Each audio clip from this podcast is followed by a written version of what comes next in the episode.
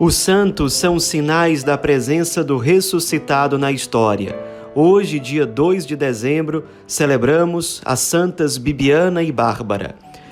Nossas santas de hoje viveram no século IV da era cristã. Bibiana teve o seu nome transformado ao longo do tempo e hoje é o que seria o nome de Viviane, que é muito mais utilizado. Ela foi martirizada durante a perseguição de Juliano Apóstata, que aconteceu durante os anos de 361 a 363. Os pais de Bibiana durante essa perseguição foram mortos, foram martirizados, portanto, e depois ela, junto com as irmãs, também passaram a ser perseguidas. No caso de Bibiana, ela teve muita coragem, muita altivez diante do governador que a perseguia, que a inquiriu, realmente professando corajosamente a sua fé no Cristo. Foi condenada pelo governador, que mandou que amarrassem e flagelassem Bibiana. Perguntaram se ela abdicava da fé cristã. De forma alguma, ela se manteve firme até o fim e o corpo dela, já todo chagado, acabou chegando à morte.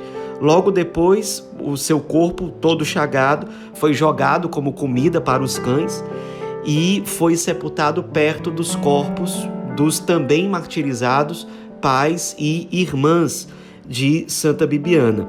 Depois, com o tempo, os cristãos construíram uma pequena capela onde ficaram os túmulos de toda a família aí e, mais ou menos um século depois do martírio de Santa Bibiana, o Papa Simplício mandou construir uma basílica no lugar dessa capela em honra a Santa Bibiana e aos seus familiares também martirizados. Santa Bárbara, nós sabemos muito pouca coisa sobre a vida dela. O que se sabe é que ela tinha sido trancada pelo pai dela numa torre da família. Provavelmente ela era muito bonita e o pai ia fazer uma viagem com medo do assédio dos homens em geral, ele deixou a filha trancada. Só que durante esse período, ela, no contato com algumas mulheres que eram cristãs, ela acabou se convertendo ao cristianismo e sabendo do temperamento do pai, ela sabia que o pai não iria aceitar que ela vivesse o cristianismo e ela decidiu fugir de casa para viver a fé cristã. Só que o pai, muito irado, decidiu ele mesmo acusar a filha de viver e professar o cristianismo. Então a filha foi presa. O próprio pai, ele estava tão fora de si, tão irado, que ele mesmo que queria decapitar a filha no lugar do algoz oficial.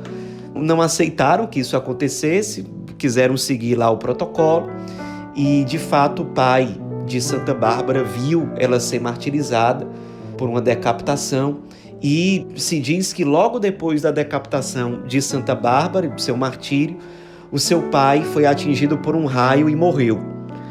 Por isso que ao longo da Idade Média, Santa Bárbara, que fazia parte do grupo dos 14 santos auxiliares, que eram santos bem populares, a quem as pessoas procuravam recorrer frequentemente para necessidades diversas. E no caso de Santa Bárbara, as pessoas recorriam muito a ela contra mortes repentinas, para que não acontecessem mortes repentinas, e também para se proteger contra os raios.